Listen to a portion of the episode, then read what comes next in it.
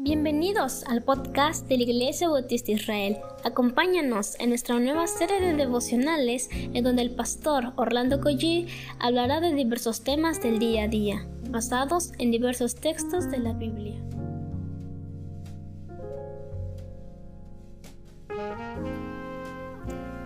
Muy buenos días queridos hermanos, vamos a, a dar gracias a Dios por este nuevo día y pedir la bendición, la bendición de lo alto, del Señor por supuesto. Oremos. Padre, gracias te damos por este nuevo amanecer, este descanso que has dado a nuestro cuerpo, Señor. Te pido, Señor, por tanto, que tú bendigas a mis hermanos, Señor, que nos damos tiempo para escuchar tu palabra. Señor, permite que te miremos a ti, Señor, que podamos contemplarte a ti a través de las escrituras, Señor. Haznos ver tu rostro, Padre, a través de ellas. Cambia nuestra manera de pensar, nuestra manera de hablar, nuestra manera de actuar, Señor. Permite que lo que escuchemos podamos tener la gracia en ti, Señor, de vivir tu palabra. En el nombre de Jesús. Amén. Estamos en el capítulo 13 del profeta Isaías o del libro de Isaías. Vamos a leer versículo número 10 en el día de, de hoy. Dice la Biblia, los cielos se pondrán negros sobre ellos. Las estrellas no darán luz. El sol estará oscuro cuando salga y la luna no iluminará. Yo creo que la primera pregunta que debemos hacer en este día, ¿por qué esperar que pasen todas estas cosas? ¿No sería mejor hoy vivir para Cristo? Porque ciertamente puede venir hoy. Y esto que está describiendo el profeta Isaías podíamos nosotros ser testigos de, de lo que describe este pasaje bíblico.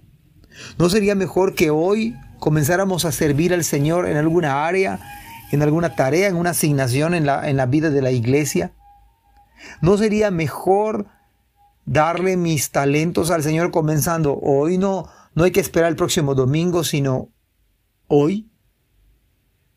Resulta que revisando un poquito acerca de estos acontecimientos. Me, me llamó mucho la atención un acontecimiento ya antiguo, pero me llamó la atención y quiero compartírselos. Esto sucedió el 19 de mayo de 1780. Dice que el oscurecimiento se extendió por toda Nueva Inglaterra y en la costa atlántica del sur hasta las regiones desconocidas del norte. A causa de la gran alarma, las personas creyeron que había venido el día del juicio. Y lo que sucedió es que durante todo el día y parte de, del siguiente día se registró un, un oscurecimiento total, a lo menos de esta zona. Y aquí las personas pensaron que, y se alarmaron porque pensaron que iba a venir el juicio. Pero Hermanos, esto que sucedió hace muchísimos años, la verdad es que puede ser que hoy pudiéramos ser testigos de esto que describe la Biblia.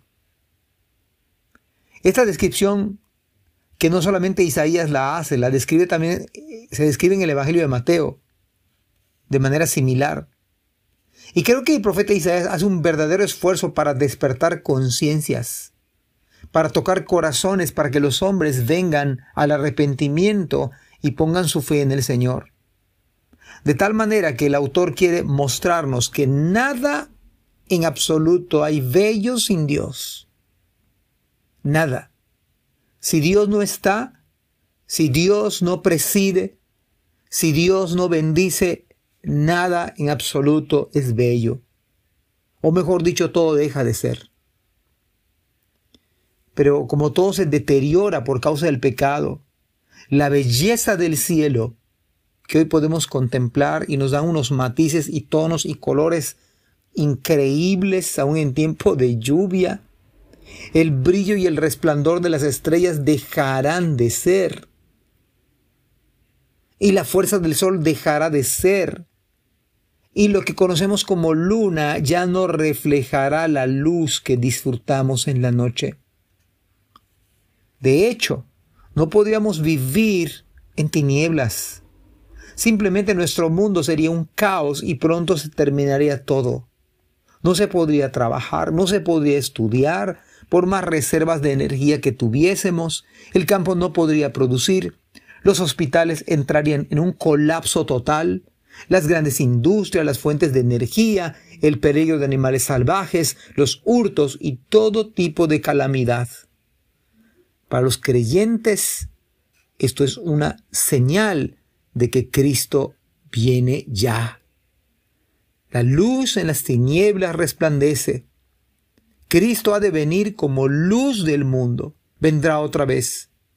Y a pesar de este escenario, sin Dios, Él promete hacer de ello cielos nuevos y tierra nueva donde el sol no se va a necesitar más.